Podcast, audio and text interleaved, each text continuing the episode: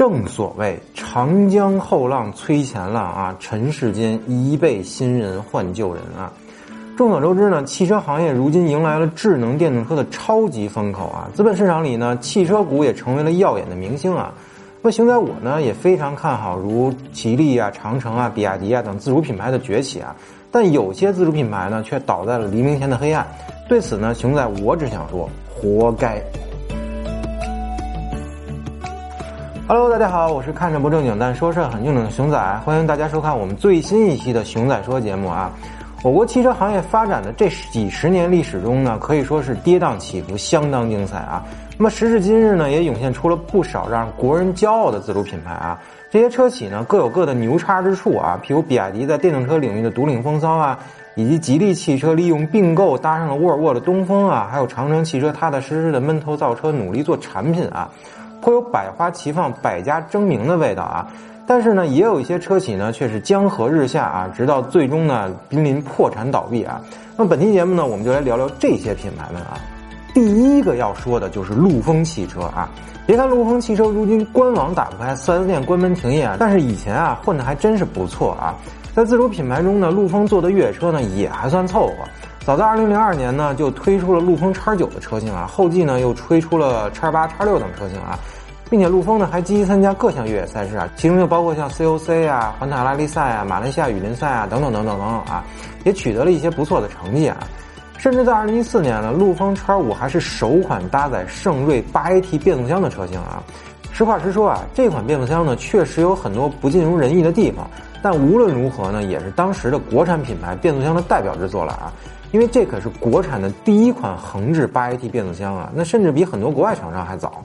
所以陆风这种敢做第一个吃螃蟹的做法，确实是值得尊敬的。不过呢，这个好景不长，陆风汽车的转折点这就来了啊，那就是二零一五年推出的陆风叉七这款车啊。如果说在二十一世纪初期那段时间啊，自主品牌这种原封不动、外观抄袭还能被人理解的话，但在二零一五年这个时间节点，这种做法真的就不能被大家所接受了，而且必须要说，大人时代变了，咱能要点脸吗？最终在二零一九年时，路虎起诉陆风叉七抄袭的官司胜诉啊。同时呢，法院判决陆风汽车停止生产、销售及营销推广叉七这款车型啊。此时呢，陆风汽车的造车之路啊，也算是走到了尽头了。在吉利、长城、比亚迪等自主品牌巨头面前啊，彻底算是没有了生存空间。正所谓这个机关算尽太聪明啊，反误了卿卿性命啊。抄袭外观这种小聪明呢，实在是低级。你真有本事抄，那你抄袭人家技术啊，对吧？也算你厉害。可是陆风的实力不允许呀。第二个要说的品牌呢，那就是众泰。那相比陆风呢，众泰这个品牌更是将抄袭外观做到了极致啊。先说一下历史啊，众泰呢其实是做汽车配件起家的，搞得呢也算是有模有样的。后来呢引进了丰田特锐的车型生产线啊，做出了众泰二零零八。再后来呢还涉猎了一些电动车业务啊，曾经大名鼎鼎的知豆就是联合新大洋搞出来的啊。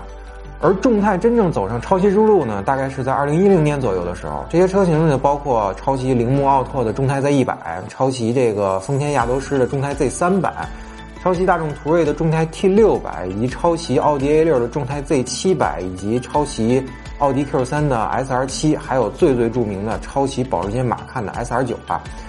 并且呢，众泰集团的很多子品牌啊，还是继续抄袭，譬如抄袭路虎揽胜的汉龙旷世。然后内饰抄袭宝马的汉腾叉七，啊，还有抄袭奔驰 GLC 的骏马 Meet 三，抄袭马自达 CX 的骏马 Meet 五等等等等吧。总之呢，就是罄竹难书啊。那熊仔在整理这些抄袭车型的资料时啊，都有点被弄晕了，深深的被众泰这些李鬼车型啊所折服了。不过更让人可悲的是啊，在二零一六年和一七年这两年，众泰的销量竟然超过了三十万台啊，很难想象。竟然有这么多的消费者选择保时泰啊，而不是那些国货之光的品牌啊。不过这些消费者呢，如今也付出了代价。以众泰目前的经营状况啊，车辆的后续质保和维修估计呢是没法保障了。但无论如何啊，众泰都应该是中国汽车工业发展史上的一个污点。它的短暂成功呢，反映出的是我们对知识产权的漠视和消费者对山寨品牌的纵容啊。还好呢，就是现在众泰得到了报应，已经是破产倒闭的边缘了。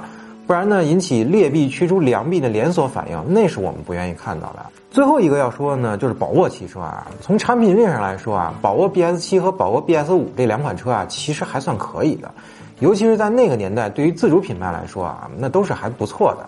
但无奈人家宝沃宣传自己是德系豪华品牌四强啊啊，能和 BV 哥仨在一个桌上谈笑风生，那这样的营销确实有点让人作呕了。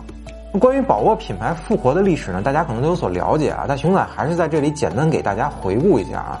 宝沃汽车呢，成立于一九二九年，在一九五零年时达到了品牌的巅峰啊，曾经年销量也是超过一百万台的品牌。不过呢，物极必反，公司在一九六一年的时候啊就破产倒闭了。五周年后呢，北汽福田想做乘用车业务，就想到了这么一个昏招啊，花了五百万欧买了宝沃的品牌授权，开始了魔幻的宝沃复活之路啊。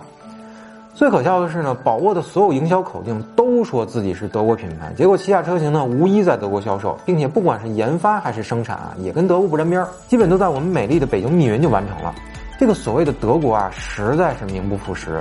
说到底呢，其实就是福田想做乘用车，但自己呢是商用车出身，所以不自信，绞尽脑汁呢想出了这么一套挂羊头卖狗肉的操作啊。不过现在看来呢，实在是不明智。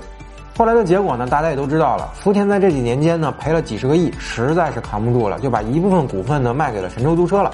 那这其实也是一笔好生意啊，三方获利。首先呢，是福田甩掉了包袱，宝沃有了神州租车的业务支撑呢，自己的销量也不成问题了。最起码呢，能稳定的给租车市场供货。而神州租车呢，有了自己的造车业务，买车呢也算是肉烂在锅里了，肥水不流外人田了嘛。但是祸不单行，神州系老板陆正耀在瑞幸开飞上玩砸了。整个资金链呢出现了很大的问题，弄得是一地鸡毛啊！最终在今年七月，私募巨头安博凯宣布对神州租车发起强制性收购啊！至于宝沃以后由谁来接盘，那犹未可知了。节目最后呢，熊仔想说啊，天若有情天亦老，人间正道是沧桑啊！不管是平时工作还是出来创业啊，我们都应该做对的事情，而不是简单的事情。坚持下去，做时间的朋友，也许就会成功啊！那么山寨车和虚假营销呢，很容易，大家呢也都知道这么做并不对。那么在一条错误的道路上做任何的坚持都是愚蠢的，所以赶紧悬崖勒马，去选择那条遍布荆棘的正确之路。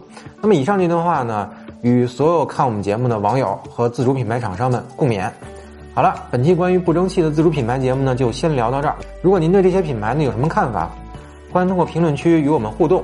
那么最后呢，还是小广告环节，欢迎大家一键三连、点赞加关注支持我们。咱们下期再见，拜拜。